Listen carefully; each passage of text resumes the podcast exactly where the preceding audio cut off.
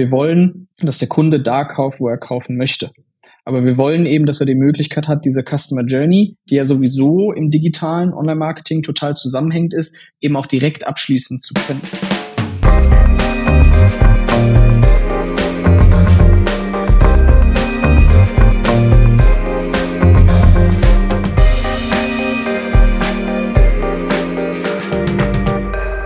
Herzlich willkommen im Future Candy Podcast.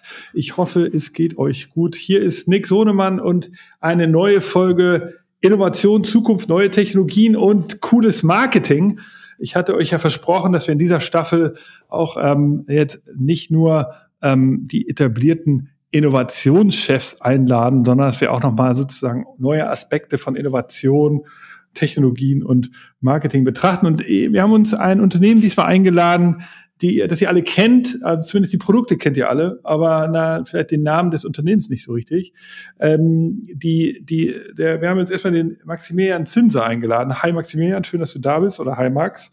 Hi Nick. Ja, cool, endlich hat das geklappt. Wir sind jetzt hier sozusagen virtuell verbunden mit, du sitzt in, in, in Bielefeld, nee, in Gütersloh jetzt, genau. ne?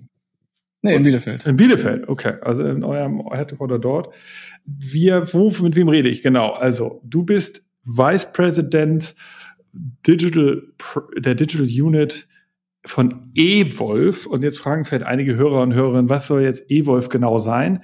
Vorhin, das wird ja auch noch sozusagen zusammengeschrieben, eWolf, einem, einem Wort mit Wolf mit Doppel F. Und da wird es vielleicht schon klarer, es geht um die, äh, die Produkte von Kurt Wolf und August Wolf. Das berühmteste ist wahrscheinlich das Alpecin, das Haarshampoo für Männer. Und da gibt es noch ganz, ganz viele andere Produkte, zum Beispiel die, ähm, die die, die sozusagen Friseur-Profimarke Alcina ähm, und dann gibt es noch sehr viele Female Products. Da habt ihr zum Beispiel Vagisan. Also ihr seid am Ende ein fast-moving Consumer Good Hersteller in verschiedenen Bereichen. Ähm, ich, äh, ich weiß gar nicht, wie viele Marken ihr aus eurem Haus kommen. Wie viel habt ihr eigentlich insgesamt? Kommt ein bisschen, ein äh, bisschen drauf an, wie du zählst, aber wir können auch mal gerne durchgehen. Das ist Alpecin, dann Plantur, da gibt es Plantur 21, Plantur 39. Wow. Ähm, wir haben Bionic Repair, Zahnpasta, genauso Carex als Zahnpasta. Dann im äh, Female Care Bereich, wie du gerade schon angesprochen hast, Bagisan. Ähm, für eher die Hautpflege und dermatologische Themen haben wir Linola ähm, seit letztem Jahr eine neue verschreibungspflichtige Marke gegen Hyperhidrose, das ist krankhaftes Schwitzen, ähm, die heißt Axidrox und eben Alcina, das ist genau die Friseurmarke, die du gerade angesprochen hast, für wow. Haircare, aber auch kosmetische Pflege. Ja, man denkt immer, das ist alles, äh, alles, die ganz großen Produkte sind alle von, von P&G und Unilever und so weiter. Nee, auch aus dem Herzen von Ostwestfalen kommt ein riesen, ein großes Unternehmen, die viele, viele coole Marken herstellen, die ihr alle kennt und auch wirklich, ich war schon mal bei einer Filmbesichtigung, ähm, habe auch die Produktion gesehen, also das ist äh, äh, echt sehr, sehr interessant und auch Top-Level. Ähm, äh, jetzt wollen wir mit dir reden. Evolve scheint ein, eine Abteilung zu sein, die eben jetzt nicht einfach nur Shampoo herstellt, sondern ihr seid ein, ein Mantel, in dem die Innovation und die neuen, die neuen Themen angegangen werden. Ganz besonders der E-Commerce-Bereich und das Marketing. Und äh, da wollen wir natürlich so ein bisschen lernen von dir, weil man muss vielleicht erzählen nochmal den Hörern und Hörerinnen, das Unternehmen ist äh, 1905 gegründet worden, auch in der Region dort in Ostwestfalen. Und dann gab es sozusagen zwei Familienstränge. Deshalb gibt es sozusagen heute die August Wolf und die Kurt Wolf ähm, GmbH, aber die mit unterschiedlichen Produkten. Es ist jetzt, glaube ich, wieder zusammengeführt worden. Aber äh, die, die, die, die Historie ist also bekannt, interessant und toll und ist sicherlich auch wichtig, dass da durch die, den Führungswechsel vor 25 Jahren, da hat sich da ja, diese Vereinigung hat sich eine Menge getan. Ihr seid ja sehr präsent im Fernsehen geworden. Da dieser ikonische Fernsehspot mit dem, äh, mit diesem, war glaube ich euer Head of Research, der da damals in den Dr. 90er Klenk, Jahren, genau. oder wann war das, Anfang der 2000er, da äh, erzählt hat, äh, Koffein für die Haare und dann äh, natürlich auch das Fahrrad-Sponsoring. Es gibt ja heute ein, ein ein Team Alpecin, das von Alpecin ähm, gesponsert wird, das äh, DC Unique Team, der im, im Top-Level Radsport. Das sind ja sozusagen die ganz großen und vielleicht auch schon bekannteren Themen. Jetzt wollen wir ja so ein bisschen über Evolve reden und euer, euer Unit. Was, was ist Evolve?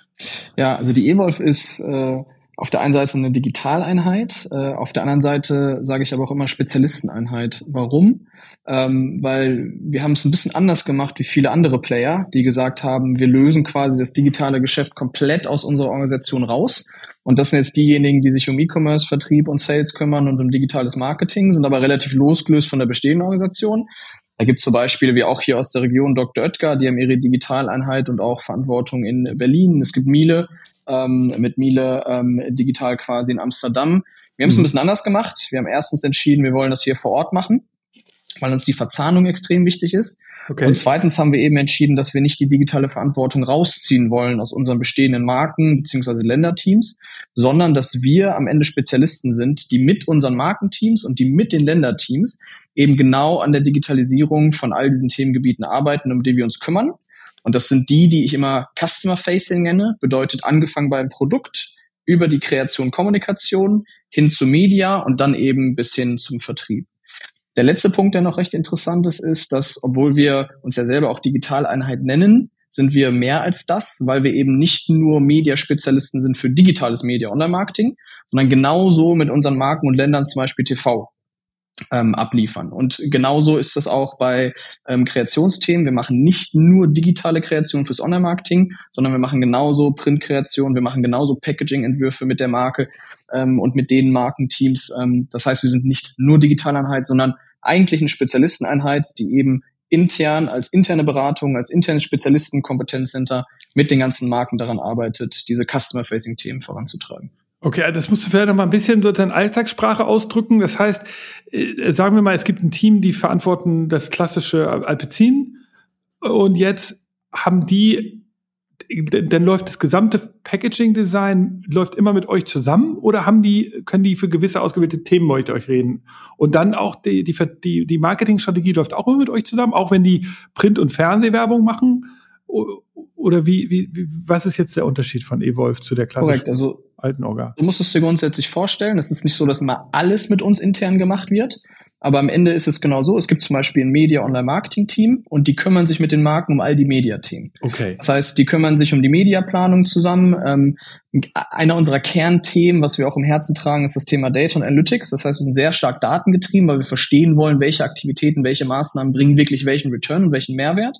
Aber diese Teams, die wir haben, also ein Data Analytics Team, ein Media Team, das sind zum Beispiel die beiden Teams, die sich primär mit den Marken hinsetzen, um Mediaplanung zu machen und am Ende auch Online-Marketing-Kampagnen zu exekutieren oder eben auch Printkampagnen an den Start zu bringen. Aber genauso haben wir zum Beispiel ein Creative Team und das ist dann das Team, was statt einer externen Kreativagentur quasi mit der Marke hier intern ah. eben zum Beispiel an neuen Produkten arbeitet oder an neuen Kreationen oder was auch immer. Und das zieht sich dann über ein Website-Shop-Team, die machen genau das gleiche mit den Marken, ein CRM-Team, Data Analytics habe ich gerade schon angesprochen. Und dann gibt es noch ein Data Engineering Team, die machen also eher die technischen Data-Themen wie Data Warehouse, Datenpipelines und genauso ein Software Engineering Team, weil am Ende muss natürlich äh, die Webseite oder der Shop nicht nur designt werden, der muss natürlich auch technisch gebaut werden. Und so haben wir eben sieben Teams und ähm, die greifen wie ein Zahn, äh, wie ein Uhrwerk ineinander, wenn du so willst. Und ähm, so können wir all die Aktivitäten quasi dann mit den Marken und Ländern an den Start bringen, ja. Also, also das heißt, äh, wenn ich mir jetzt das anschaue, ich, also ich habe jetzt hier die Alpezin-Seite mir angeschaut, das ist eine eigene Produktwebseite, wo die ganzen unter, dann gibt ja dann wiederum sehr viele Untermarken von Alpezin, jetzt ganz neu, glaube ich, Grey Attack, dann äh, diese Seite, die betreut ihr erstmal inhaltlich und dann kann ich auch draufklicken, bestellen. Das ist so, aber da kann ich jetzt, Alpecin kann ich zum Beispiel nicht im E-Commerce direkt kaufen, richtig bei euch, sondern das, da verweist ihr dann auf Händlerwebseiten, zum Beispiel äh, DM, Amazon, äh, Rossmann. Einige sind online, andere sind dann nur offline verfügbar. Also, aber das ist jetzt so ein typisches Produkt von euch, also oder sehr, das ist ja wahrscheinlich so ein Basis-Setup für die Marke Alpecin. Korrekt. Richtig? Genau, das ist äh, aktuell ein starkes Basis-Setup, äh, was die Webseiten generell angeht, aber auch das Thema Shop bzw. D2C, über das wir später wahrscheinlich auch noch intensiver reden, genau. ähm, sind wir gerade erst dabei, quasi wirklich die, die ernsthaften Schritte zu machen. Wir haben die letzten Jahre, weil die Evolve gibt es seit 2016 und seit 2019 bauen wir sie wirklich größer aus. Das heißt, Anfang 2019 waren wir vier, fünf Menschen, jetzt sind wir 60, 70 Leute. Ähm, und wir haben am Anfang die letzten drei Jahre sehr stark auf das Thema Marketing und Media fokussiert. Also genau da über Datenanalysen, über die Digitalisierung von, und du hast es eben richtig gesagt, wir kommen sehr stark aus dem TV, müssen das natürlich immer mehr quasi rüberschiften Richtung Online-Marketing. Ähm, haben also sehr stark darauf fokussiert und sind jetzt gerade dabei, sehr stark auf das Thema digitalen Vertrieb und D2C am Endeffekt ähm, zu fokussieren.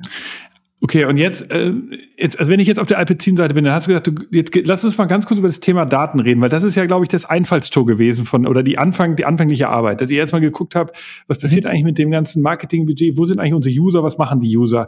Wie, wie habt ihr das am Anfang gemacht, beziehungsweise wie macht ihr es heute? Also wenn ich jetzt äh, in einem, bekomme ich, wenn ich jetzt bei einem eurer, äh, eurer großen Händler, mit denen ihr zusammenarbeitet, wenn ich auf der Online-Seite was bestelle, geben die euch die die Daten? Also wer jetzt ein Alpecin oder ein Alcina, glaube ich, geht der nicht, aber äh, ein Plantur-Shampoo gekauft hat, dann bekommt ihr dann den Warenkorb oder lernt ihr dann was? Oder wie, wie, wie, wie geht das genau?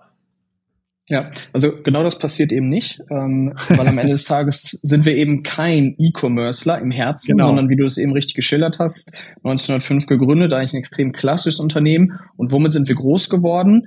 Was unsere FMCG-Produkte angeht, ganz klar mit klassischem Key-Account-Vertrieb, also über die großen Drogerien in Deutschland. Genau. Wenn wir unsere Pharma-OTC-Produkte angucken, dann ist das sehr stark Apotheken getrieben oder Online-Apotheken getrieben, aber alle Sales-Kanäle, die wir die letzten Jahre oder bis vor kurzem quasi bespielt haben, sind alle nicht in unserer Hand. Das heißt, der Point of Sale ist bis jetzt für uns eine Blackbox gewesen. Und das ist natürlich auch eine Challenge, die wird noch jahrelang anhalten, bis wir irgendwann mal komplett im digitalen Vertrieb sind äh, und wirklich in dem Point of Sale in Form von Shop selber ownen. Das heißt, wir waren von Anfang an mit dieser Challenge konfrontiert, okay, wie schaffen wir es eigentlich auf Daten und Performances zu gucken, wie das ein E-Commercer kann oder zumindest mehr oder weniger kann. Auch da ist es ja nicht zu 100 Prozent möglich, quasi über Attributionen etc. pp die volle Transparenz zu bekommen, aber es ist zumindest annähernd äh, zu 100 Prozent möglich. Was wir gemacht haben, ist, dass wir uns eigentlich Ansätze aus dem E-Commerce genommen haben und die übertragen auf unser nicht E-Commerce klassisches Vertriebs- und Geschäftsmodell. Ah. Kann ich kurz schildern, was bedeutet das? Wenn es um Sales-Bewertung und Analysen geht, und das hatte ich eben ja geschildert, wir haben sehr stark auf das Thema Media fokussiert, wir haben das intern Smart Media getauft. Warum? Nicht aus einer Arroganz heraus, dass wir irgendwie schlauer und smarter sind als alle anderen da draußen, sondern weil wir gesagt haben, wir sind die letzten 20 Jahre, und du hast es ja gesagt, so ab den 2000ern sind wir ein sehr, sehr großer TV-Player in Deutschland, obwohl wir eigentlich nur Mittelständler sind, ähm, sind wir sehr groß geworden mit TV- und Key-Account-Vertrieb. Und das heißt, diese, diese Media- oder TV-Welt, die ist ja nicht schlecht für uns gelaufen wirtschaftlich. Aber die Challenge an uns selber war trotzdem, wie können wir eigentlich aus diesem hohen Media-Etat, den wir haben, noch mehr rausholen, und wie können wir gleichzeitig eben diesen Kanal TV, der natürlich immer weiter auf dem absteigenden Ast ist, was mittlerweile ja sehr, sehr offensichtlich ist, aber vor sechs, sieben Jahren auch schon offensichtlich war, ja, ja. wie können wir eben dort in neue Mediengattungen, und das ist natürlich Online-Marketing, wie können wir da eigentlich reinsteigen? So war Smart Media geboren. Aber die, die, die erste Frage, die wir uns dann gestellt haben, ist, wollen wir jetzt einfach aus Prinzip, weil wir wissen, TV ist auf dem absteigenden Ast und Online-Marketing gewinnt immer weiter an Bedeutung, jetzt einfach blind Budgets ins Online-Marketing shiften und dann auf x-beliebigen Kanälen quasi spenden? Oder wie kommen wir in die Situation, dass wir wirklich verstehen, was der eingesetzte Euro uns in den jeweiligen Kanälen bringt? Und das ist eigentlich Herz auch dieses Smart Media ähm, Projekts. Das heißt, was haben wir gesagt? Der erste Schritt war, wir müssen für einzelne Kampagnen, also für eine TV-Kampagne, für eine Print-Kampagne, für eine Online-Marketing-Kampagne, in der Lage sein, wirklich den ROI und den Mehrwert zu bewerten. Also im Endeffekt den inkrementellen Effekt der jeweiligen Marketing-Kampagne. Aber wie macht man das? Also du hast, kriegst ja, ja, von der von so einer Mediaagentur kriegst du doch auch nur so Hochrechnungen, oder? Ist das dann genau, du, du kriegst also klassische Genau, also die klassische äh, Mediawelt ist ja, du hast deine klassischen Marketing-KPIs, du hast Reichweite, du hast genau. Frequenzen, ähm, alles KPIs, die von der Wirkung, und die Wirkung ist am Ende natürlich für uns mehr Umsatz, mehr Sales, alle ja. relativ weit weg sind. Ja, genau. Weil sie relativ weit links, weil sie relativ weit links im Funnel sind, wenn du so willst. Und ich hatte es ja eben schon geschildert, der wirkliche Kaufakt ist für uns nicht zu verbinden mit dem Werbemittel oder mit dem Werbekanal, genau. die die Person quasi gesehen hat und mit dem er in Berührung war. Das heißt, wir, wir hatten, wenn du so willst, und im Online-Marketing oder als E-Commercer ist das natürlich das klassische Tracking. Wir haben also quasi einen Bruch in unserer Tracking-Kette. Und diese Brücke, die mussten wir eigentlich bauen. Also die Brücke von der Impression, von dem jeweiligen Kanal und dem einzelnen Werbemittel bis hin quasi zum Sale. Okay. Das, was ein E-Commercer kann, das, was Unternehmen wie wir eben nicht können. Ja, und das war Challenge Nummer eins. Wie haben wir das gelöst? Ähm, wir haben am Ende äh, Zeitreihenmodelle gebaut, die uns in die Lage versetzen, diesen inkrementellen Effekt jeder einzelnen Kampagne zu isolieren. Dann kann ich das nicht auf eine Einzelperson beziehen und sagen, der hat dieses Werbemittel gesehen und hat dann das im Shop gekauft, ne, wie das ein E-Commercer tun würde. Aber ich kann eben sagen, zu dieser Zeit lief diese Aktivität, wie zum Beispiel ein TV-Flight, und das ist wirklich der inkrementelle, isolierte Sales-Effekt dieser Kampagne. Wie funktioniert das? Okay. Am Ende des Tages schaust du dir an, was waren meine tatsächlichen Sales? Die hast du ja einfach. Mhm. Oder äh, aber woher kriegst du die? Du schon, genau, da hast du schon recht. Die hast du, das ist, das ist eigentlich auch schon nicht selbstverständlich, genau. Es gibt aber verschiedenste Player in Deutschland wie DM, die geben die eben zumindest auf Tagesbasis, aber bis runter auf Filialebene ihre Sellout-Daten. Und das, das sind natürlich die Daten, die wir tagesaktuell brauchen. Das gleiche haben wir im Apothekengeschäft und auch im Online-Apothekengeschäft quasi. Das heißt, dass wir haben genug Daten, um von denen auf die Gesamtmarkt-Sales im Markt wirklich Tages und teilweise Wochen aktuell eben hochrechnen zu können. Das heißt, wir wissen überhaupt erstmal, was haben wir eigentlich verkauft da draußen. Ne, weil die, die Daten, die wir rausverkaufen an den DM, an den Rossmann, die sind natürlich total verzerrt weil der legt sich schon zwei Monate vorher Dinge aufs Lager, die erst dann ne, den nächsten Monat verkauft werden. Und das bringt uns natürlich nicht weiter. Das heißt, wir haben uns im Schritt eins eine relativ gute Transparenz geschaffen über die Sales-Daten und die wirklichen Sellout-Daten, also wirklich zum Kunden, mhm. von dem Point of Sale oder den Point of Sales, die wir eben selber nicht besitzen. Und die Transparenz über unsere Spendings und Mediadaten, die hatten wir natürlich vorher schon. Ne? Also die klassischen Mediadaten, die du angesprochen hast, die du von, von jeder Agentur kriegst, mit der du Media machst oder auch wenn du es selber machst quasi. So, aber das sind ja am Ende nur zwei Input-Variablen, äh, Variablen, die du hast und die geben dir natürlich noch nicht wirklich deinen, deinen inkrementellen Effekt von einer beliebigen Kampagne, wie zum Beispiel TV. Und das funktioniert eben so, dass wir sagen, dass wir mit diesen Zeitreihenmodellen vorhersagen, was hätten wir verkauft, hätten wir nicht diese TV-Kampagne gemacht, hätten wir nicht diese Print-Kampagne ah. gemacht und so weiter und so fort. Das ist so eine Basis, Level habt ihr definiert? Äh, Baseline, genau, die klassische Baseline quasi. Okay. Aber diese Baseline zu berechnen ist oft gar nicht so einfach, weil du natürlich x-beliebige Effekte hast da draußen und du musst natürlich für diese Effekte kontrollieren und da musst du in der Lage zu sein, zu sagen, okay, der Markt, der wäre jetzt oder der Markt ist gestiegen und deswegen sind unsere Sales gestiegen, aber nicht wegen der Kampagne, sondern einfach weil der Markt sich nach oben bewegt hat quasi. Was wäre da? All diese Effekte.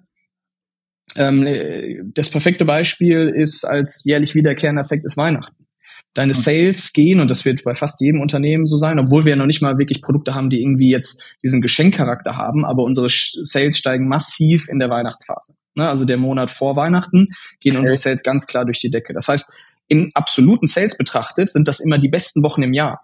Aber das heißt nicht, dass das aus Marketing-Budgetsicht und dort, wo wir das Geld investieren und wann wir es investieren, auch die effizientesten Wochen quasi sind.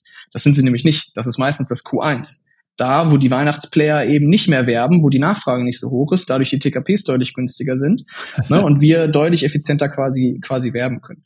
Aber das sind eben all die Effekte, für die du quasi kontrollieren musst oder die du eigentlich isolieren musst, um zu dieser Baseline zu kommen, die dir sagt, hätte ich jetzt nicht TV gemacht diese mhm. zwei Wochen lang, dann hätte ich das verkauft. Und das Delta zwischen genau dieser Baseline und dem, was du letztendlich verkauft hast, das ist ein inkrementeller Effekt dieser Kampagne. Und Deswegen beschreibe ich das immer so, dass wir am Ende über diese einzelnen Analysen, Zeitreihenmodell angewandt auf diese Kampagne, Zeitreihenmodell angewandt auf diese Kampagne, wir, wir bauen und identifizieren quasi für uns ganz viele Puzzleteile. Und diese Puzzleteile bauen wir am Ende zu einem Bild zusammen. Und du kennst bestimmt sicherlich diesen Effekt, wenn du ein Puzzle machst und du hast es nur zu 60, 70 Prozent fertig, aber du erkennst trotzdem schon, was zu sehen ist und was das Motiv ist. Ne? Ja. Und das ist auch ganz wichtig bei uns zu verstehen. Wir sind kein E-Commerce-Player. Wir haben nicht die perfekte Datentransparenz. Wir wenden E-Commerce-Modelle quasi auf unser Geschäftsmodell an. Aber es reicht eben, um Optimierungen vorzunehmen. Und wir haben extrem viele Learnings in den letzten Jahren gemacht, dass wir verstehen, Wann sind die besten Zeitpunkte zu werben? Für welche Produkte sollten wir am besten werben? In welchen Kanälen sollten wir am besten werben? Und mit welchen Kreationen sollten wir eigentlich an den Start gehen? Okay, hast du, also da habe ich jetzt gleich ganz viele Fragen. Vielleicht fangen wir erstmal mit einer inhaltlichen Frage dazu an. Was waren denn so zwei, drei anekdotenhafte Sachen, die ihr rausgefunden habt, die ihr, die, oder so Insights, die, ihr, die, die euch überrascht haben bei diesem Bild? Ja, also es sind die, die, die, die stärksten Optimierungen, also die stärksten finanziellen Hebel dann am Ende auch in den Sales waren eigentlich mit die naheliegendsten Themen, ähm, die man sich eigentlich vorstellen kann. Also nur mal ein stumpfes Beispiel. Bis wir angefangen haben, diese Analytik quasi wirklich in unsere Kampagnen und in das Marketing reinzubringen, ähm, ging natürlich äh, eine Bewertung von solchen Kampagnen und Flights oft damit einher, die Woche, die quasi den höchsten absoluten Sales gebracht hat, war die beste. So, aber das ist genau das Beispiel, was ich eben schon gemacht habe. Wenn du eben im, äh, zu Weihnachten unterwegs bist, wo du sogar sehr, sehr, sehr teures Media eigentlich hast und einkaufst, also das ist eigentlich das uneffizienteste Quartal, wenn du so willst. Du hast aber oft sehr, sehr hohes Sales-Niveau, weil du eben diesen grundsätzlichen Markteffekt hast, der dir einfach in die Karten spielt, was aber nichts mit der Kampagne an sich zu tun hat. Okay, das war zum Beispiel eine, eine Zeit, okay, verstanden. Und hat euch das auch verändert? Also sagt ihr, musst du da, müsst ihr, es gibt ja immer so Battlefields, wo man mitgehen muss. Also, dass du sagst, ey, Weihnachten, wir müssen eine Kampagne machen, auch wenn es uns nichts bringt. Äh, oder ist es so, dass ihr euch da auch verändert habt, dass ihr sagt, dann, das, das machen wir nicht mehr? Nein, also wir haben, wir, haben massiv in unsere Mediaplanung, wie wir sie bis zu dem Zeitpunkt gemacht haben, eingegriffen. Also unsere Mediapläne, wenn du die vergleichst heutzutage im Vergleich zu vor ein paar Jahren, dann sind die wirklich quasi 180 Grad gedreht. Das bedeutet überhaupt nicht, dass wir nicht mehr zu Weihnachten auch on air sind. Das wird ja jeder sehen, der noch TV guckt, was wahrscheinlich in der Zielgruppe, die jetzt auch gerade zuhört, gar nicht so viele sind. Ne, aber wir sind eben lange nicht mehr so präsent mit so viel Budget in diesen Zeiträumen, sondern platzieren sie eben deutlich mehr in die Zeiträume, wo wir einfach wissen, dass das, was wir zurückbekommen für jeden Euro, einfach deutlich mehr ist als zum Beispiel in diesem Zeitraum. Okay, also das war auch, das waren sozusagen die Geburtsstunde oder die Anfangsprojekte und auch heute noch ongoing Project von Evolve, also viel Effizienz äh, und Datenanalyse und äh, ja, also interessant eigentlich. Äh, da vielleicht nochmal jetzt eine organisatorische Frage und jetzt so ein bisschen äh, als, aus der Innovationssicht. Da war ja am Anfang auch viel Unsicherheit dabei. Also du warst, glaube ich, du warst mit einer der ersten Kollegen damals und Kolleginnen an Bord von Evolve. Und ihr hattet äh, diese Annahme, dass ihr geglaubt habt, da wird es irgendwo Insights geben. Aber das war ja nicht klar. Also da musstet ja. ihr euch ja hoffentlich wahrscheinlich auch schon gegen die ersten Widerstände durchsetzen. Oder war, war auch der gesamten Geschäftsführung klar, dass da was ist? Also wie, wie waren diese, diese, heute wisst ihr, es war ein Erfolg. Kann man sich noch mal, kannst du dich noch mal zurückversetzen? Wie war das denn, als ihr da saß und habt gesagt, ey, wir müssen dieses Smart Media Projekt machen? Da sind ganz viele Ineffizienzen, die finden wir schon. Und dann haben alle gesagt, ja, aber woher willst du die Daten kriegen? Und dann sagst du, ja, so und so über Annahmen und wir verschiedene Baseline. Und wie, wie war das? War das sofort klar oder war das erst schwer? Nee, ist eine, sicherlich eine Mischung aus beiden. Äh, und zwar würde ich das so beschreiben, dass dass das Backing auch aus, auch aus Richtung der Geschäftsführung, das heißt bei uns ja auch wirklich Inhaberschaft, ähm, was E-Wolf und diese Digitalisierung von all diesen Customer-Facing-Themen quasi anging, die war schon immer hoch. Mhm. Also das Grundbacking und diese Grundrisikobereitschaft, auch da etwas aufzubauen, wo man eben nicht wusste von Anfang an, ob das funktionieren wird oder wie gut das funktionieren wird, die war schon immer extrem hoch und die Rückendeckung stark. Okay. Aber das heißt eben nicht, dass einfach blind akzeptiert wurde, wir machen jetzt das, das und das, weil es toll klingt, ja. sondern es ist genau, was du gerade beschrieben hast. Natürlich war da eine Skepsis, machen diese Analysen Sinn? Also all das Zeit und da natürlich auch all das Geld reinzustecken, ne, sich all diese Dinge anzugucken, macht das Sinn? Und genau die gleiche Frage verbunden mit Online-Marketing. Es war strategisch sehr klar, dass wir in diese Richtung wollen und müssen, aber es war eben trotzdem eine ganz klare Skepsis da gegenüber TV im Sinne von TV wir haben 20-jähriges Vertrauen aufgebaut. Der Kanal hat uns als Unternehmen groß gemacht. Kannst du dir vorstellen, ne? Super hohes Vertrauen, auch was, was in der Geschäftsführung, äh, was die Geschäftsführung angeht quasi. Und Online-Marketing natürlich ganz neues Terrain. Ne, man, man versteht das Thema noch nicht. Man weiß nicht, ob das ähnlich effizient ist wie TV. Also diese, dieses Skepsis in den einzelnen Themen, die war schon auf jeden Fall da und die ist ja auch berechtigt und die war teilweise auch sehr hoch. Und wir haben dann eben Stück für Stück gezeigt, wie die Mehrwerte eben aussehen und das, wo wir jetzt stehen, ist natürlich nicht das, wo wir dann die ersten Monate standen, ne, wo wir angefangen Klar. haben. Also wir haben Klar. unsere Methodiken, unsere Ansätze, unsere Analytik haben wir natürlich über die Jahre immer weiter ausgebaut. Aber wir konnten eben von Anfang an zeigen mit Steps, da sind ganz klare Mehrwerte und die haben wir dann immer größer ausgeschöpft. Also nur um nochmal ein weiteres Beispiel zu nennen, nachdem wir diese generelle Sales-Kampagnenbewertungsanalytik aufgebaut haben, haben wir dann gesagt, das ist jetzt ja schön zu verstehen, ob diese TV-Kampagne besser war als diese Online-Marketing-Kampagne oder diese Print-Kampagne. Aber wäre es nicht geil, TV an sich noch viel performanter zu machen und die Online-Marketing-Aktivitäten an sich noch viel performanter zu machen? Das heißt, wir sind von dieser Ebene Sales-Analyse eine Ebene tiefer gegangen in jeden einzelnen Mediakanal oder in jede einzelne Mediagattung und haben gesagt, okay, wie können wir das jetzt besser machen? Und vielleicht nur mal am Beispiel von TV, ja, als eher alter Kanal, ne? also gar nicht der innovative Kanal, wo wir aber eine sehr innovative Optimierungslogik reingebracht haben. Und was wir gemacht haben, ist wieder genau das gleiche wie eben schon beschrieben. Wir haben uns angeguckt, wie machen es eigentlich E-Commercer, die deutlich bessere Daten haben. Und was da ja ganz viele machen, äh, gerade die Rocket Ventures quasi, Direct Response Analysen. Das heißt, du schaust dir an, nach jedem einzelnen Spot, in einem Fenster von fünf bis sieben Minuten, nach jedem einzelnen Spot, wie viele Leute reagieren eigentlich auf diesen Spot im Sinne von, kommen auf meine Webseite. Und ein E-Commerce, da kann das natürlich dann bis zum Verkauf durchtracken. Auf mobile.de gehen natürlich viel mehr Menschen als Alpecin googeln, nachdem sie einen Alpecin-Spot gesehen haben. Aber sobald die Datenmenge eben gut genug ist und sobald du signifikante Ergebnisse hast, kannst du die Methodik auch anwenden, auch wenn das nicht ganz so gut vom, vom, vom Hebel ist, quasi wie das ein E-Commercer kann. Der Hebel bei uns ist immer noch riesig. Und so optimieren wir diesen völlig oldschool quasi Mediakanal als eher oldschool Player und als nicht E-Commercer über so ein sehr modernes, datengetriebenes E-Commerce-Modell eigentlich. Und so haben wir aus TV 30 bis 40 Prozent Performance rausgeholt. Also, aber jetzt sozusagen auch natürlich, oh, ihr habt dann auch besseren Einkauf im TV machen können, weil ihr gesehen habt, pass mal auf, also Correct. wir haben jetzt hier mal gecheckt, wann die Leute auf unsere Webseite gehen und die Sachen habt ihr dann halt rausgenommen, wo das halt nicht mehr so viel war. Also, ihr konntet die, ja. die, okay. Weil dann, weil dann siehst du am Ende halt wirklich, welche Sender, welche Umfelder wirklich gut funktionieren. Mhm und nicht einfach nur welche aus so einer klassischen Mediadenke eben eingekauft werden, ne, weil der, der TKP gepasst hat oder was auch immer. Ne, wie eben schon beschrieben, Impression, CPM ist ganz am Anfang des Funnels, sagt dir am allerwenigsten äh, über die wirkliche Sales Performance, aber dass Leute reagieren, das zeigt dir wirklich, hat diese Person oder all diese Personen, die diesen Spot zu dieser Zeitpunkt, äh, zu diesem Zeitpunkt in diesem Kanal gesehen haben, hat das eine Relevanz ausgelöst. Ne? Und dann weißt du, das buche ich lieber in Zukunft und das lasse ich eben weg.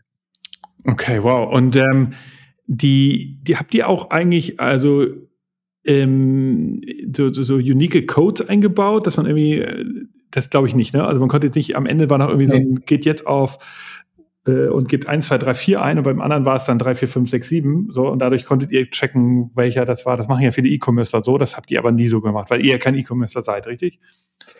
Genau, aber wir, wir brauchen es am, äh, am Ende des Tages auch nicht, äh, weil wir eben auch das, und auch das ist wieder ein Zeitreihenmodell, ähm, wir einfach in der Lage sind, diese Spots äh, zu einer hoch genügenden Anzahl quasi zu isolieren weil dann hast du ja das Tracking und die Verbindung über die Zeit quasi und du brauchst ja. es nicht über den Code, ne, wo du okay. verbinden kannst, der Spot gehörte zu der Person, sondern wir haben dieses fünf bis sieben Minuten Fenster und das ist eigentlich auch der Standard so am Markt, wie das gemacht wird.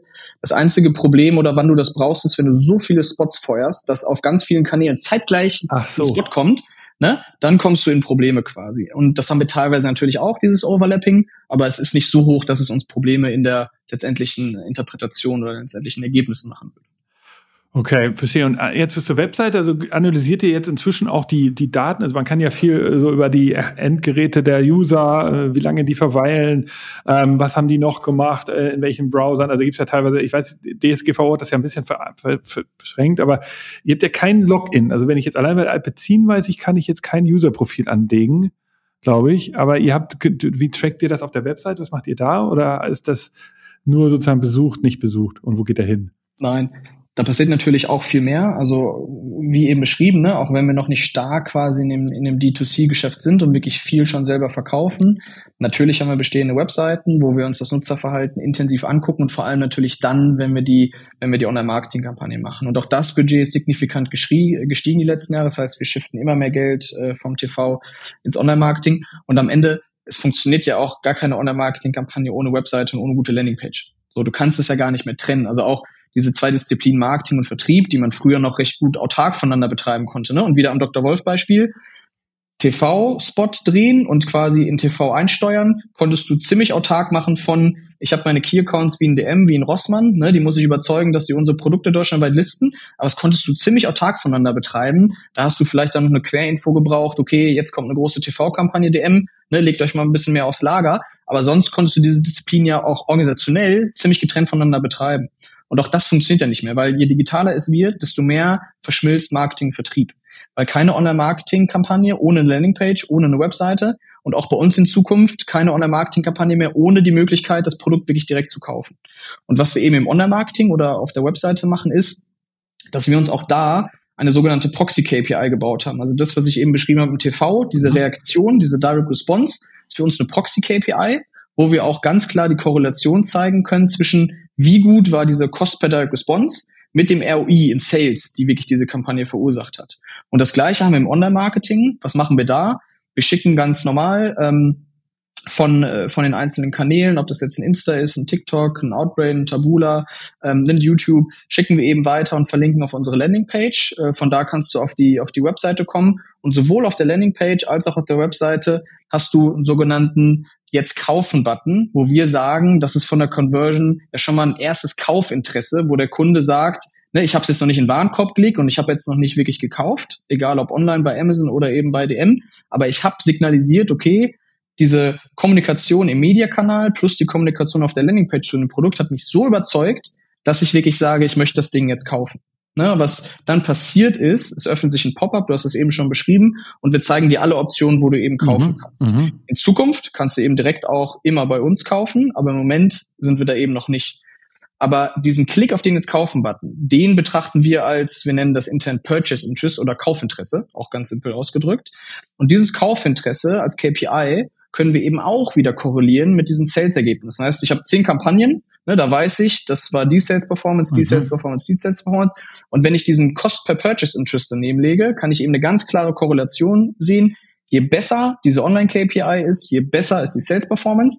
Und so optimieren wir all die Online-Marketing-Kanäle. Dass wir also sagen, ne, wir shiften jetzt Budget mehr bei TikTok rein oder wir nehmen Budget von TikTok weg, weil Outbrain funktioniert gerade viel besser.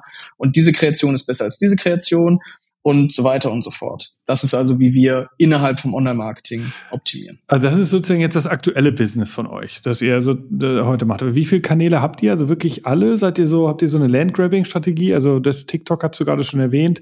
Äh, alles, alles, was es gibt, oder habt ihr äh, das beschränkt auf Instagram, Facebook äh, und dann? Wir sind ja, wir sind, wir, wir, sind tatsächlich eher so unterwegs, dass wir versuchen, uns äh, einigermaßen zu fokussieren, weil am Ende, je mehr Kanäle du betreibst, desto höher ist natürlich auch die Komplexität, also auch also in der Exekution. Ähm, und äh, das bedeutet also, dass wir schon immer versuchen, so ein Trade-off zu finden zwischen Kanälen, die eine die eine relevante Skalierbarkeit haben, wo wir also wirklich auch deutlich dann Budget spenden können. Aber wir wollen eben auch nicht nur auf zwei Kanäle bauen. Das heißt, wir Klar. versuchen so einen ausgewogenen, ausgewogenen Channel-Mix zu fahren, wo meistens so fünf bis sieben Kanäle drin sind. Aber klar, die klassischen Player wie in Facebook, Instagram, ähm, wie eben auch einen Tabula Outbrain, Native Ads funktionieren für uns relativ gut. Warum? Weil wir eben erklärungsbedürftige Produkte haben, die lösen ah. Probleme. Ne? Das passt super gut zum, zum, zum Medium, deswegen liegt das auch nahe, dass das gut funktioniert. Ähm, äh, YouTube ist es eben auch, ein TikTok, also schon so die klassischen Player, ähm, die du kennst. Aber die Creation macht ihr nicht in-house, sondern da habt ihr eine Agenturen, die das machen, ne? Aber die, teils, teils. Ähm, auch die Creation machen wir, machen wir teilweise intern. Also auch hier haben wir ein Creative Team mit, mit internen Creative Spezialisten. Da fokussieren wir tatsächlich auch auf das Thema digitale Kreation. Warum? Weil das natürlich immer die Zahnräder sind, die ineinander greifen. Ne? Also der Creative Spezialist, der Online-Marketing Spezialist, der Landing Page Spezialist, der Data Analyst. Das sind schon recht viele Skillsets und Rollen, die dann an so einer Kampagne wie zum Beispiel einer Online-Marketing-Kampagne beteiligt sind. Mhm. Deswegen haben wir gesagt, da war der war der organisationelle und der, der Daily Business Pain Point eigentlich am größten, dass uns diese Person intern gefehlt hat. Und deswegen fokussieren wir mit dem internen Creative Team eher auf digitale Kreation und sowas wie TV-Spots. Das machen wir, machen wir hundertprozentig immer noch mit externen Agenturen. Und auch bei dem Thema Produkt und Packaging. Manche Packagings machen wir komplett intern, manche Produktentwicklungen machen wir extern. Das ist mal so, mal so. Ähm, genau, aber auch hier interne Spezialisten. Aber ihr probiert äh, viel aus. Also mal so, mal so. Also das ist jetzt bei Packaging, was du, also ähm, wenn ihr jetzt sagt, du, also Snapchat, seid ihr da? Ist das, wie, wie würdet ihr jetzt an so einen neuen Kanal dran gehen oder wie seid ihr bei TikTok rangegangen? Ihr, ihr nehmt dann Geld und sagt, wir nehmen jetzt mal, was weiß ich, 10.000 Euro und eine Marke oder nehmt ihr dann die bekannteste Marke oder eher die unbekannteste Marke? Was wäre so ein Weg in so einen neuen Kanal hinein für euch? Ja, ja, auch, auch das ist ein spannendes Thema, weil auch hier ist wieder dieses Thema Data und Insights first. Das bedeutet, wir schnappen uns eben nicht einfach nur einen Kanal, wo wir das Gefühl haben, der klingt gut und den machen wir einfach, sondern es gibt eigentlich immer zwei Bedingungen. Bedingung Nummer eins ist, wenn wir einen neuen Kanal XY probieren, können wir das denn dann messen und bewerten? Ne, so dass wir zumindest danach sagen können, okay, das war jetzt gut, schlecht, war besser als die bestehenden Kanäle, war vielleicht ein bisschen schlechter, aber ein bisschen schlechter akzeptieren wir trotzdem noch, weil wir ein bisschen den Channel Mix erweitern wollen, ne, und so weiter und so fort. Also das ist Bedingung eins. Und Bedingung zwei ist aber auch immer, dass wir vorher natürlich so gut es geht versuchen zu verstehen, kann dieser Kanal überhaupt funktionieren. Das heißt, wir haben eine starke Testing-Kultur, die sieht aber nicht so aus, dass wir sagen, wir testen einfach alles, was da theoretisch testbar ist, sondern wir dampfen schon dieses Relevance-Set an möglichen neuen Kanälen möglichst ein, indem wir uns vorher die Frage stellen, okay, welche KPIs von diesem Kanal bekommen wir eigentlich, bevor wir es machen? Welche Erfahrungen und welche Learnings aus anderen Kanälen mit entsprechenden KPIs haben wir eigentlich und können wir so zumindest schon mal eine Ersteinschätzung treffen. Dieser Kanal scheint eher einer zu sein, der funktionieren wird auf Grundlage der Daten, die wir bis dahin haben. oder es scheint eher einer zu sein, der nicht funktionieren wird, oder 50-50. Und dann entscheiden wir eben immer 50-50, probieren wir es meistens aus. Wenn wir das Gefühl haben, das sieht schon von vornherein richtig gut aus, den KPIs, die wir kennen, machen wir es natürlich auf jeden Fall. Aber wenn wir das Gefühl haben, okay, das, das, da muss, also da muss so viel richtig funktionieren, dass der am Ende genauso performant sein kann wie andere Kanäle, dann lassen wir es eben meistens sein, weil wir natürlich auch gucken müssen, mhm. ne, auf, auf, auf, auf welche Themen investieren wir eigentlich unsere Zeit, die wir, die wir haben und die ist natürlich auch ganz klar begrenzt. Logisch. Also wie, und habt ihr dann spezialisierte, also wie ist es auch so organisiert? Also habt ihr dann ein Team, das sich um Facebook kümmert und ein Team, das sich um, um TikTok kümmert oder ist das denn in so einem, einem digitalen Marketing-Team vereint und das alle dann, das wird dann als weiterer Kanal in dem Team aufgenommen? Ja, also was das Thema Media angeht, haben wir eben ein Team. Aber die, die, die Entscheidung, die wir eben äh, getroffen haben, und das haben wir auch erst nochmal vor zwei, drei Jahren so ein bisschen umgemodelt, weil Evolve war wirklich historisch eine rein digitale Einheit. Aber dann vor zwei, drei Jahren haben wir wirklich gesagt, jedes Team muss seine Disziplin vollumfänglich verstehen und auch vollumfänglich betrachten. Das heißt, wir machen keine Trennung in klassisch und digital. Das heißt, dieses Media-Team kümmert sich sowohl um die Online-Marketing-Kanäle wie auch um klassische Kanäle wie TV. Mhm. Und genauso ist es bei dem Creative Team. Ja, wir fokussieren zwar tendenziell mehr auf digitale Kreation, aber die machen genauso Printwerbemittel und Printanzeigen und genauso eben Produktpackagings. Das heißt, jede Disziplin oder jedes Gewerk, wie man es ja auch manchmal nennt quasi, ne, um, um dieses Haus, Marketing und Vertrieb der Zukunft zu bauen quasi. Aber jedes betrachtet seine Disziplin klassisch wie digital. Genauso CRM. Das ist nicht nur digitales CRM dann, sondern es geht immer darum, einen holistischen CRM-Ansatz zu denken, der genauso klassische Maßnahmen enthält oder enthalten kann, wie auch digitale Maßnahmen wie ne, klassische CRM-Newsletter, äh, den man halt kennt. Okay. Ähm, kommen wir mal zu einem Thema, dass du, äh, also erstmal danke für den Einblick. Das ist, das ist interessant. Ich glaube auch die, gerade diese Organisationsstruktur, das ist ja, äh, ist ja, ist ja mal, mal interessant, das mitzubekommen. Vor allen Dingen, und ich fand interessant zu hören, dass ihr, wie ihr sozusagen entscheidet, ob ihr das angeht oder nicht. Also, dass ihr sagt, wenn bei 50-50 gehen wir es eher an. Das ist ja total, totales Insight, weil ich weiß, dass viele Leute in Innovationsvorhaben ja genau dann auch häufig sagen, nee, lassen wir mal lieber. Ähm, also da sieht man, dass auch die ganze Organisation da doch sehr so auf Trial and Error funktioniert und dann halt eben lieber sagt, wir, wir investieren mal, als dann zu oft zu sagen, nee, machen wir nicht und dann vielleicht wirklich Kanäle komplett zu verpassen. Ähm, wir, apropos äh, sozusagen verpassen oder neuen Trend angehen. Also du hast es mehrfach schon erwähnt, D2C. Ähm, die die, wir beobachten ja, dass es in, in, den letzten Jahren viele Firmen gab, die, die komplett aus dem, ähm, aus dem B2B2C-Bereich rausgegangen sind und so eine Art D2C aufgebaut haben. Also mir fällt als bekanntestes Beispiel auf, komplett anderes Segment, Remova, die natürlich durch den Verkauf an, die no, äh, an Louis. Vuitton ähm, da eine ganz andere neue Strategie aufgebaut haben. Nike gehört dazu, die sind ja aus ganz vielen Sachen rausgegangen, um ihre eigenen Nike-Towns zu, zu fördern. Ich weiß, ähm, dass es gab ja sogar Brands, die das komplett machen, wie die, diese äh, Peloton, die sind von Anfang an so gestartet. Ähm, wie, wie macht das jetzt jemand in eurem Markt? Also ihr seid ja klassischerweise, hast du selber gesagt, immer über Händler gewachsen. Das heißt also, irgendjemand hatte die Apotheken oder die, die ganzen Drogerien hatten eure Produkte. Was sagen die denn jetzt dazu? Also ihr wollt jetzt, du sagst, ihr wollt eine eigene E-Commerce-Digitalstrategie machen. Ich kann also, ja, heute äh, könnte ich bei Amazon, glaube ich, schon kaufen, aber ich kann, ja. Alcina, habe ich gesehen, ist eine Webseite, die bietet auch schon direkt E-Commerce an. Wie, äh, erklär uns mal ein bisschen mehr dazu. Ja, ähm, das ist genau quasi das Pendant-Thema zu diesem Thema Smart Media quasi, was wir stark fokussiert haben wir nennen das intern Smart Commerce. Ne? Also was ist eigentlich aus unserer Sicht das bestmögliche Vertriebskanal-Setup und der Ansatz dort? Und da ist natürlich genau das Thema. Wir haben sowieso viel Traffic auf unseren Landingpages, dadurch auf der Webseite, dadurch potenziell in einem Shop, ne? wenn es dann die, die Kaufmöglichkeit gäbe. Und deswegen liegt natürlich der Punkt nahe und eben auch die Frage, die wir uns gestellt haben, okay, macht es nicht Sinn, obwohl wir Produkte haben, die ja als Einzel-SKU jetzt kein klassischen Preispunkt, den man aus dem E-Commerce kennt, äh, hat. Also oft äh, ein Preis, der immer noch unter 10 Euro liegt, was für ein Shampoo extrem hoch ist, mit 6, 7, 8, 9 Euro teilweise, ne? aber aus, aus einer E-Commerce und, ähm, und, und, und, und Paket- äh, oder Warenkorb-Gesichtspunkt eben gar nicht so hoch, mhm. dass wir das Gefühl entwickelt haben, trotzdem macht es Sinn, eben dem Kunden zu ermöglichen, direkt bei uns zu kaufen. Wir haben dafür auch mal quick and dirty ein, ein paar Shopify-Shops hingesetzt und die auch dann quasi mit den Kampagnen verbunden und haben gesehen, ein Drittel des Uplifts, der direkt über die Kampagne generiert wurde, ist tatsächlich dann in dem eigenen Shop passiert. Ob die dann ihren Zweit- oder Drittkauf, ne, bei Amazon Online machen oder beim DM oder beim Rossmann, das ist also dann, dann dahingestellt und das ist auch völlig okay, wenn die das da machen.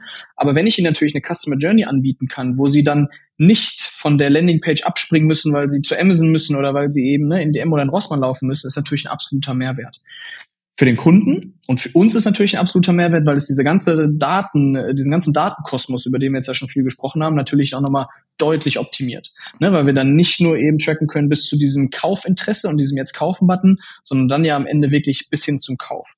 Und am Ende auch Kundenkontakte, die wir generieren darüber. Da kommt das Thema CM natürlich wieder, wieder ins Spiel. Also am Ende da hier wirklich eine holistische Customer Journey auch aufzubauen. Aber bei welchen Produkten ähm, macht ihr es denn heute? Weil du, ich habe jetzt gesehen, also es geht ja noch nicht für alle. Also als China ist jetzt, wäre das jetzt, da geht es, aber da ist es ja, das ist ja eine, ähm, eine, eine eine Marke, die, die jetzt nicht, also im Fernsehen wird sie ganz sicher nicht beworben. Wo, wo bewerbt ihr sie? Genau. Wie, wie läuft es da? Ja, also als China, du hast es ja eben schon gesagt, ist primär eine Friseurmarke. Deswegen ist es auch äh, ganz stark ein B2B-getriebenes okay, Geschäft. Da hatte ich mir gedacht. Ähm, ja. Wir haben aber auch einen als China B2C-Store. Der wird aber gar nicht so krass mit Media-Maßnahmen befeuert, sondern viel mehr mit, wenn du so willst, CM-Maßnahmen. Also mit Direktkunden, ah. Aktionen und so weiter und so fort. Das kommt eben viel aus diesem Friseurkosmos. Genau. Deswegen ist nochmal wirklich vom Geschäftsmodell wirklich anders als all die bekannten Marken, die man und die Produkte, die man eben von uns so kennt. Also CM ist jetzt da, wo früher, das war ja irgendwie Vertrieb, das ist ja gar nicht so Marketing, das wächst bei euch eben, das ist bei euch ein Kanal, der wird genauso betrachtet wie, wie jetzt ein TikTok oder ein Instagram. Genau, also was wir da eben versuchen ist, CM holistisch zu betrachten und auch da wieder, wir haben CM-Spezialisten, aber nicht wir verantworten das CRM quasi, weil jede Marke äh, und genau so eine, so eine Marke vor allem wie als China, die eben auch einen Außendienst hat und einen Innendienst quasi, das ist ja ganz viel CM. Das ist ganz viel Kundenkontakt quasi. Absolut. Die Aufgabe ist eben eher bei uns, dass wir mit denen daran arbeiten, wie sieht eben holistisch der Ansatz aus, wie wir diese Kunden erreichen ne, dass wir eben nicht nur Kontaktpunkte haben über den Außendienst, sondern eben auch über Newsletter, dann eben die, äh, die Friseure in der Lage sind, online einzukaufen direkt und zu bestellen und nicht auf ne, ihren Außendienst erwarten müssen oder im Innendienst anrufen müssen. Das ist also da der grundsätzliche, grundsätzliche Ansatz am Ende des Tages. Also auch hier wieder nicht nur digitale CM-Themen, sondern auch klassische CRM-Themen. Aber bei unseren großen Marken quasi, also die FMCG und Pharma-Marken, die man so kennt, mhm. da ist es eben so, dass du völlig recht hast. Noch kann man für kaum eine Marke bestellen. Ähm, wir sind gerade dabei, dieses D2C-Konzept für uns gesamtheitlich zu denken, weil eine der ganz, ganz wichtigen Erkenntnisse, die wir da auch gemacht haben, ist, du kannst es nicht nur aus dieser Sichtweise Webseite Shop betrachten, also nach dem Motto, da hast du jetzt einen Shop, den setzt du dahin und dann läuft der Schuh. Was wir immer stärker merken und was wir auch krass unterschätzt haben äh, am Anfang ist, dass das natürlich Impact auf das ganze Unternehmen und das gesamte Geschäftsmodell hat weil das ganze Thema Logistik ist natürlich total davon tangiert. B2C-Logistik, äh, B2B-Logistik, wir schicken eine Paletten an den Amazon, wir schicken Paletten an den, an den DM, an den Rossmann, ist natürlich was ganz anderes, als hier wirklich Einzelkunden zu beliefern. Und das gleiche Thema bei so Sachen wie Buchhaltung. Ne? Buchhaltungsprozesse äh, quasi im E-Commerce sind ganz andere als im klassischen. Das heißt, wir merken immer mehr, dass diese D2C-Strategie, dass wir mehr äh, direkt an die Kunden verkaufen wollen, dass das Impact eben aufs ganze Unternehmen hat. Das heißt, wir sind gerade dabei, erstmal ein Konzept zu entwickeln, ein Fundament aufzustellen, um dann quasi mit den einzelnen Marken auch wirklich live zu gehen und dann die direkte Bestellbarkeit anbieten zu können.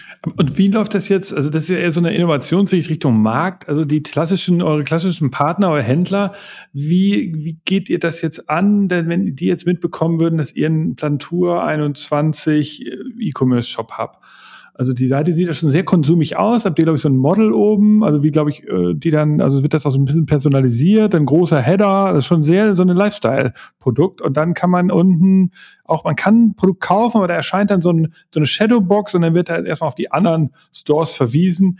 Ähm, in Zukunft kann ich ja dann wahrscheinlich direkt kaufen. Also was sagt jetzt so ein Händler, der heute im, das verkauft und die Marge dann ja, die Marge würde ja bei euch bleiben, die doppelte, die, die, die Händlermarge.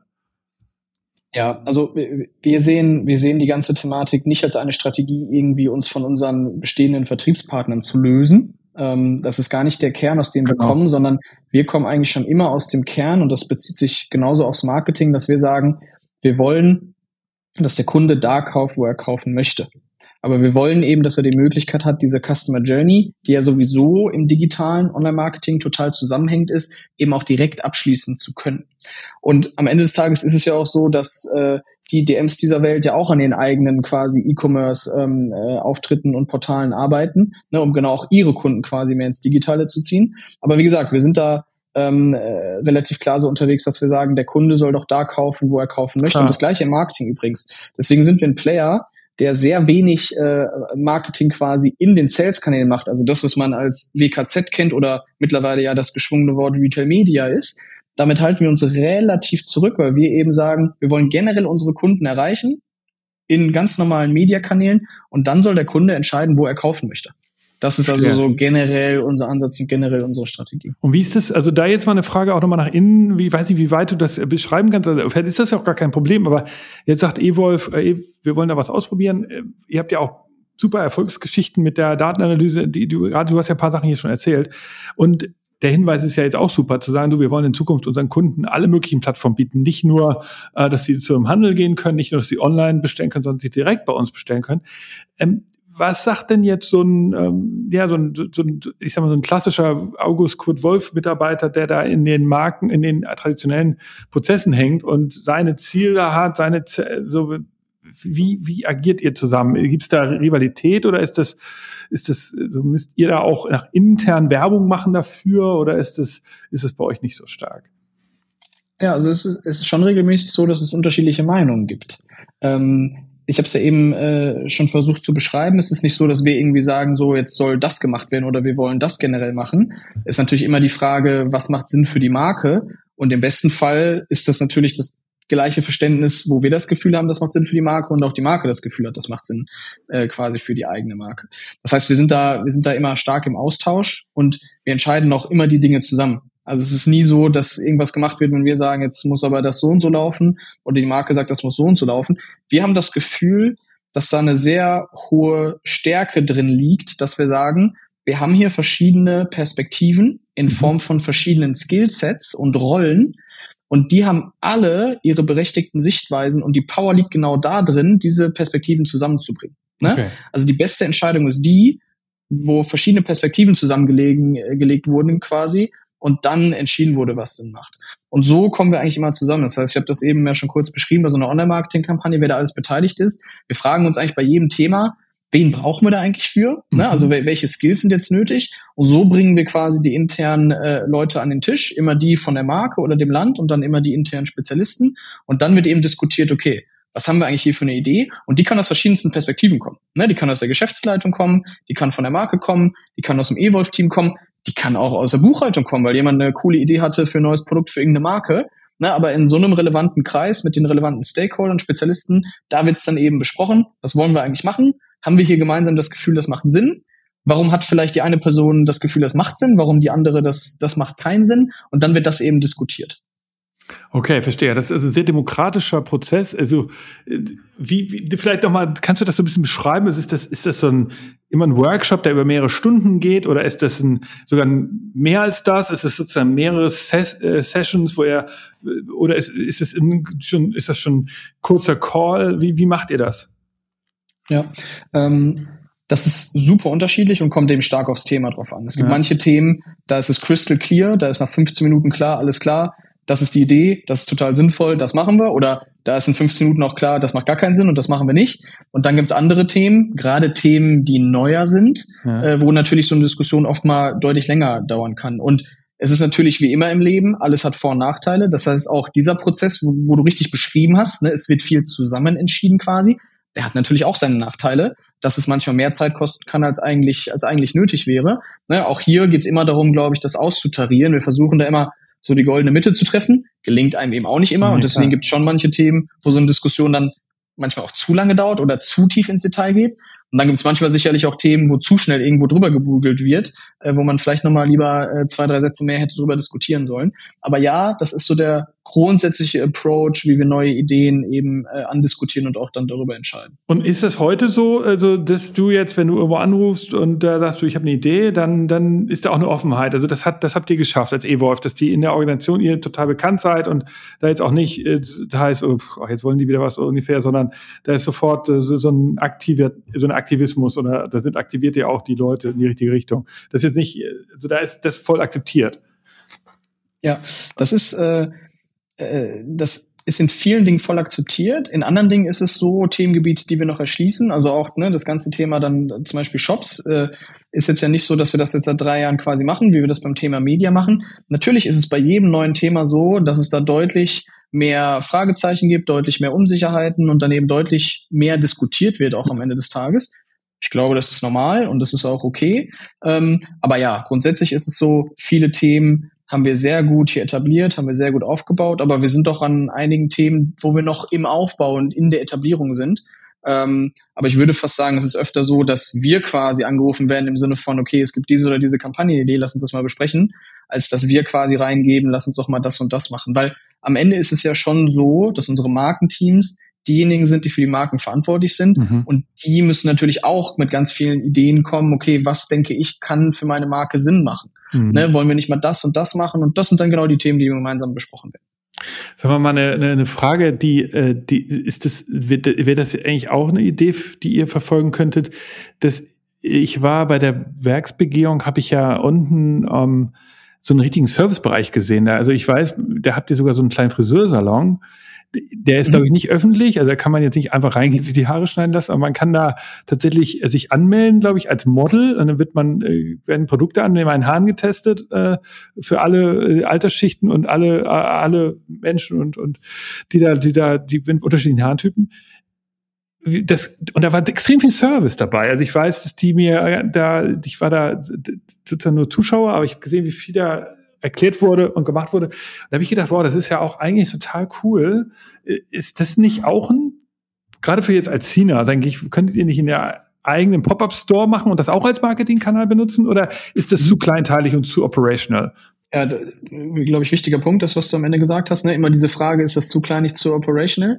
Aber nein, das ist, das ist ein absoluter Use Case. Das, was du angesprochen hast, ist das sogenannte Teststudio. Ja. Da werden eben neue Produkte von uns getestet, viel für Alcina, aber viel auch für andere Marken, weil Haircare ist ja ein Topic, was wir, was wir auch bei einigen anderen Marken noch haben. Aber was wir zum Beispiel haben, ist unser sogenanntes Dr. Wolf Institut. Da warst du, glaube ich, auch drin. Da ist, wo die ganze Historie quasi erklärt wird. Das ist direkt neben dem Produktionsgebäude.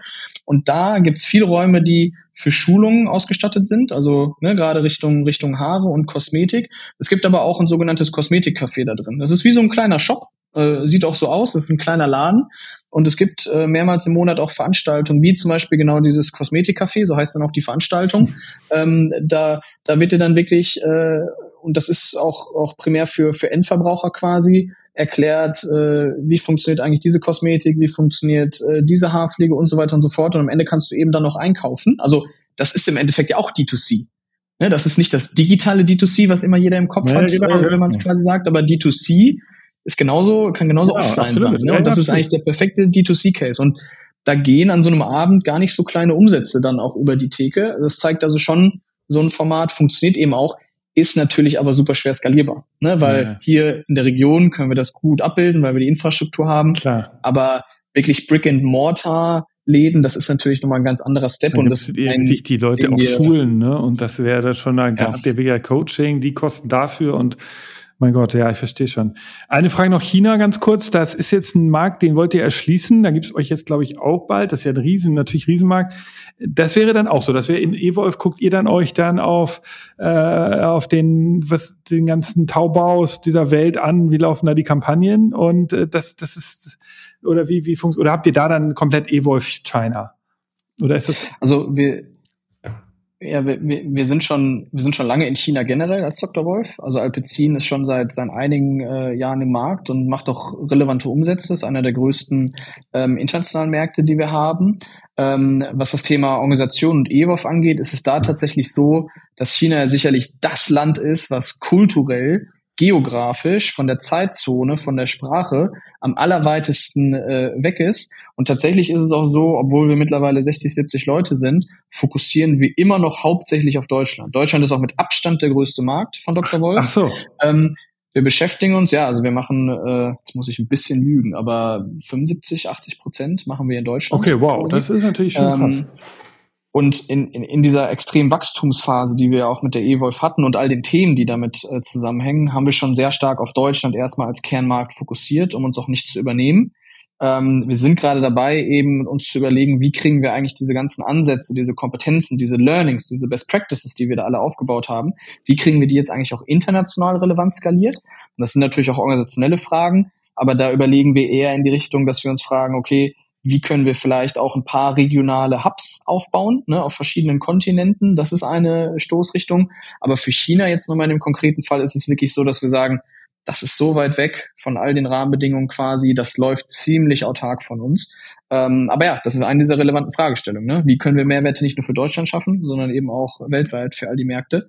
Weil das sind natürlich relevante Wachstumschancen für uns. Als also da wäre jetzt im Moment erstmal die Markterschließung traditionell, also als ein, ähm, ja, ein FMCG-Unternehmen, die da halt Handelspartner suchen und dann läuft da Handel, das Handelsmarketing so und dann bis ihr dann da angefangen habt, dauert es noch ein bisschen, da seid ihr noch dran. Na, das, das, das, das äh, switchen wir gerade relativ, relativ stark. Okay. Ähm, und es ist ja nicht so, dass wenn die E-Wolf das nicht leisten kann, dass in einem Land gar kein Shop quasi entstehen kann. Dafür haben wir auch externe Partner und Agenturen, ne, mit denen wir, mit denen wir arbeiten, mit denen wir uns auch verlängern am Ende des Tages. Nee, wir gehen aktuell eher in die Richtung, dass wir sagen, das ist ganz schön langsam und ganz schön aufwendig, eben diesen klassischen Offline-Händlerweg zu gehen ne? und dieser klassische Key-Account-Vertrieb. Das heißt, ein Teil dieses ganzen D2C-Konzepts, mhm. wo wir auch übrigens nicht nur eigene Webseite Shop drunter verstehen, sondern schon auch E-Commerce-Plattformen wie so ein Amazon, wo wir ne, direkter Verkäufer sind, dass wir überlegen, okay, wie können wir eigentlich ein Setup schaffen, wie wir möglichst schnell in diesen Ländern eigentlich launchen können.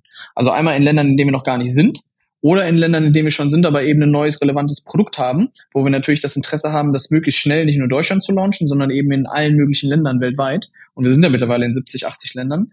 Ähm, das ist also eher die Stoßrichtung gerade, weil das geht natürlich im Zweifel viel schneller, als dass du zum Händler tingeln musst, dann musst du den überzeugen. Also da hast du mal locker ein halbes Jahr, wenn es gut läuft, ne, von dem Zeitpunkt, wo du quasi in den Markt willst, bis zu Zeitpunkt, wo du wirklich im Shelf stehst. Und das geht natürlich über entweder E-Commerce-Plattform oder über einen eigenen Shop deutlich schneller. Okay. Ja, krass. Also da, das wird ja interessant sein. Da müssen wir da fast eine Anschlussfolge machen. Vielleicht nochmal so zur Innensicht, weil nochmal die Hörer und Hörerinnen wollen ja mal hören, wie, wie organisiert ihr euch so als Innovationsteam, als Digitalteam? Habt ihr da so eine gewisse Sache, wo du sagst, ey, wir, wir haben angefangen, ist ja, also gibt es jetzt irgendwas, was ungewöhnlich ist, wo man sagt, das das ist vielleicht besonders für euch. Also ihr habt ein Weekly Meeting, sicherlich nichts Ungewöhnliches. Also gibt es irgendwie eine inspirational Reise, die ihr macht oder gibt es irgendwelche besonderen Get-togethers oder so? Oder, oder ist es so, dass ihr sagt, nee, wir haben eigentlich so die besten Sachen, die man so sowieso eh macht, die machen wir halt sehr gut und sehr effizient. Also ich merke eine Sache, die ich jetzt raushöre, die du vielleicht gar nicht so explizit gesagt hast, ist sehr viel Diskussion, Argumentieren. Ihr seid eh eine sehr argument argumentationsstarke Firma. Also es gibt nicht so dieses Durchregieren, sondern man sitzt zusammen, man findet gute Argumente, man hat Daten, also das scheint schon mal eine Besonderheit zu sein. Ihr guckt euch wirklich genau an, wie funktioniert das und, und habt Annahmen, testet die. Aber was gibt's vielleicht noch andere Sachen, also wo, wo du sagst, ey, das für uns hat besonders gut funktioniert, dass wir einmal im Jahr eine Offsite machen oder, oder gibt's, gibt's das, kannst du das nicht so richtig runterbrechen auf etwas? Ja, ich würde ich würd tatsächlich sagen, das ist die Frage, wo ich jetzt nicht die perfekte tolle Antwort habe. Ja, ist ja aber äh, also wir machen natürlich, machen natürlich genau solche Dinge, wie du das beschrieben hast, äh, einen Offsite, ähm, Weeklies und so weiter und so fort, klar. Aber es gibt jetzt nicht irgendwie so eine so eine so eine Zaubermethodik, wenn du so willst, ne, ja, die wir ja cool. hätten, wo wir sagen, das ist irgendwas, wo wo wir nochmal deutlich Innovationscharakter reinbringen, wie das andere nicht machen. Am Ende kochen wir ja auch nur mit heißem Wasser, aber versuchen es halt sehr gut zu machen. Ja. So beschreibe ich das immer. Ähm, nee, aber tatsächlich habe ich da gerade keine Antwort, die jetzt. Nee, aber das ist ja genau, das frage ich Sie auch. Innovativ wäre. Also ich habe ja ein paar Sachen schon festgestellt. Also ich, wie gesagt, ihr testet viel, du hast gesagt 50-50, da macht ihr es eher, das fand ich interessant.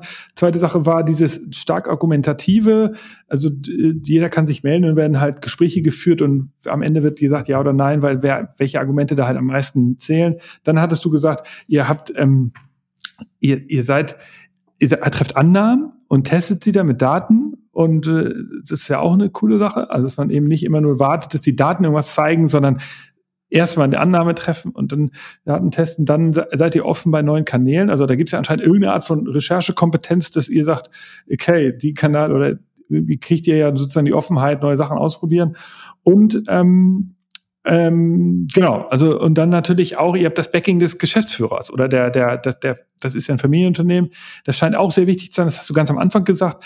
Wenn es sozusagen diese Geschäftsführungsebene nicht geben würde, die sagt, du, wir machen jetzt Evolve, wir machen das Ganze und die haben auch mein Vertrauen, äh, die auch trotzdem skeptisch waren, hattest du ja auch kurz erzählt mit den Fernsehwerbungen, haben gesagt, okay, mal gucken, was sie können, aber trotzdem die Offenheit hatten. Ich glaube, das war auch noch ein Element, was ich rausgehört habe. Das war so meine, meine Beobachtung von eurer, von, von dem, was du erzählt hast.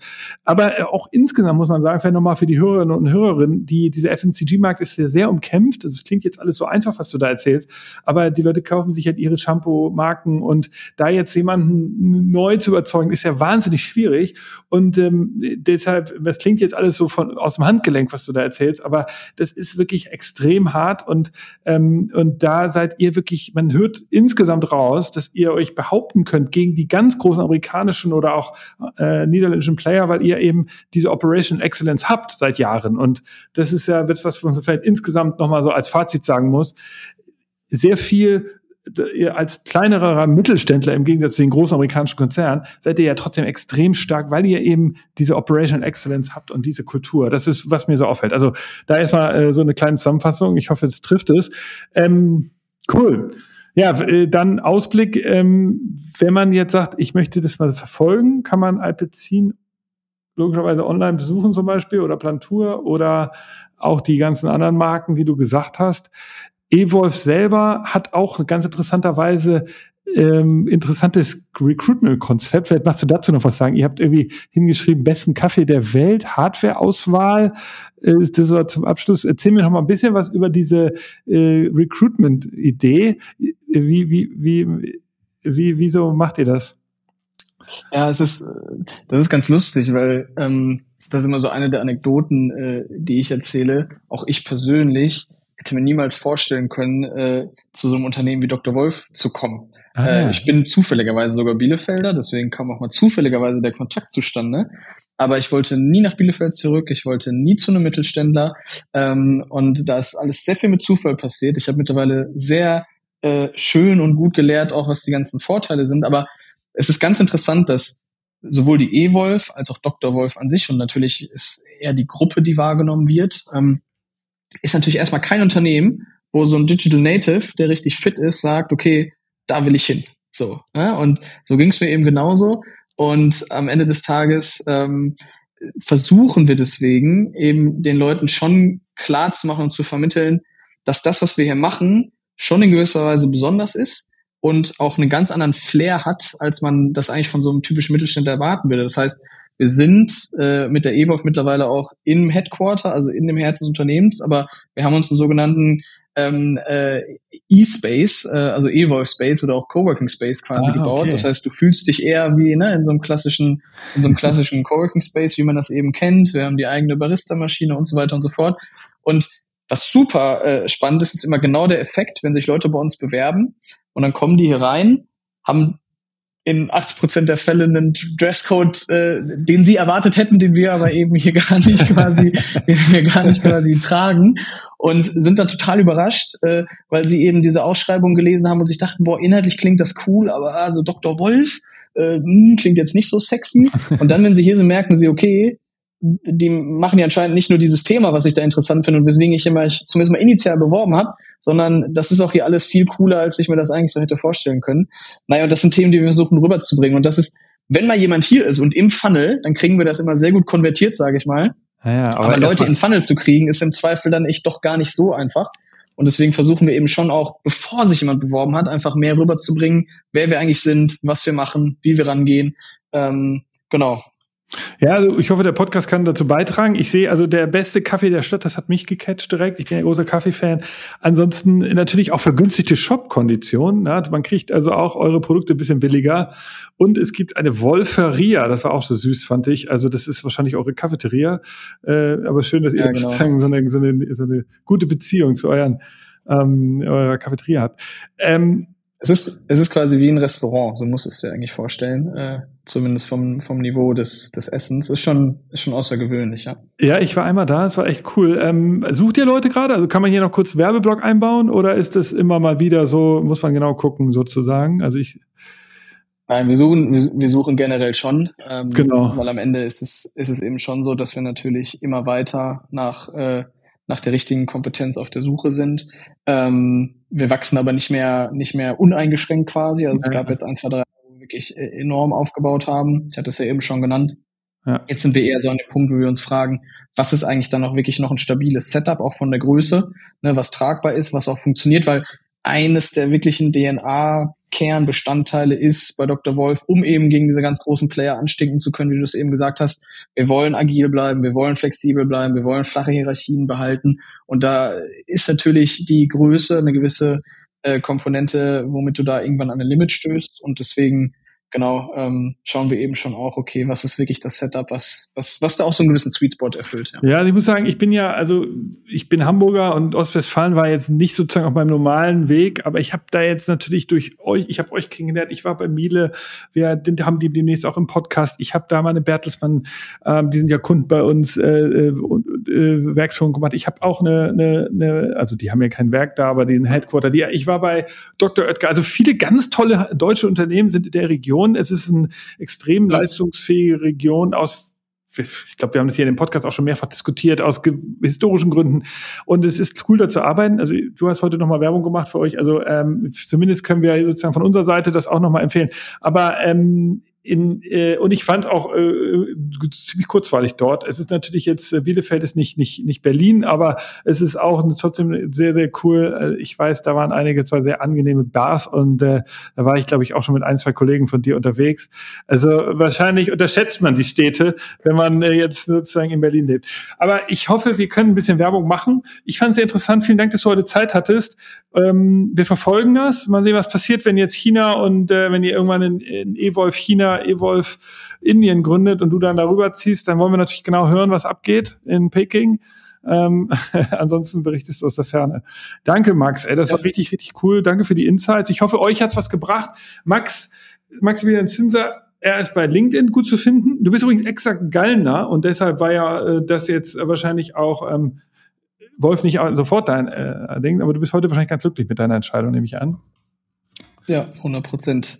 Aber ich hätte äh, mir eben niemals vorstellen können, dass das so läuft, wie es jetzt gelaufen ist. Ähm, aber ja, du hast recht, das war ganz weit weg von dem Pfad, den man sich so ausgemalt hat. Ja. Jetzt richtig so ein Hidden Champion. Also man, äh, ich kann dich ja durchaus, ja. Also wir haben schon ein paar Mal getroffen, aber auch ich hatte wenig Gelegenheit, mal so tief in das reinzuhören. Und da sieht man eben, das ist so das, was diese Hidden Champions ausmachen, diese Operational Excellence, diese tiefe Nachdenken, umsetzen, immer wieder umsetzen, verbessern, optimieren, neue Kanäle ausprobieren intern diskutieren, demokratisch, auch nicht irgendwelche Chefmeinungen durchdrücken. Also äh, vieles von dem, was man, was wirklich so Unternehmen auszeichnet, macht ihr und ich fand das total hilfreich und lehrreich. Und ich glaube und hoffe, ihr alle konntet da draußen ein bisschen was mitnehmen für euch und eure Unternehmen und eure Innovationsvorhaben. Insofern, Max, vielen Dank. Wie gesagt, du bist irgendwann wieder eingeladen. Das war ein toller Podcast. Gerne, gerne. Ähm, dann geht die Grüße jetzt hier an nach äh, Ostwestfalen und wir sehen uns irgendwie demnächst. Ich bin sicher. Das machen wir. Nick, vielen, vielen Dank. Mach's gut.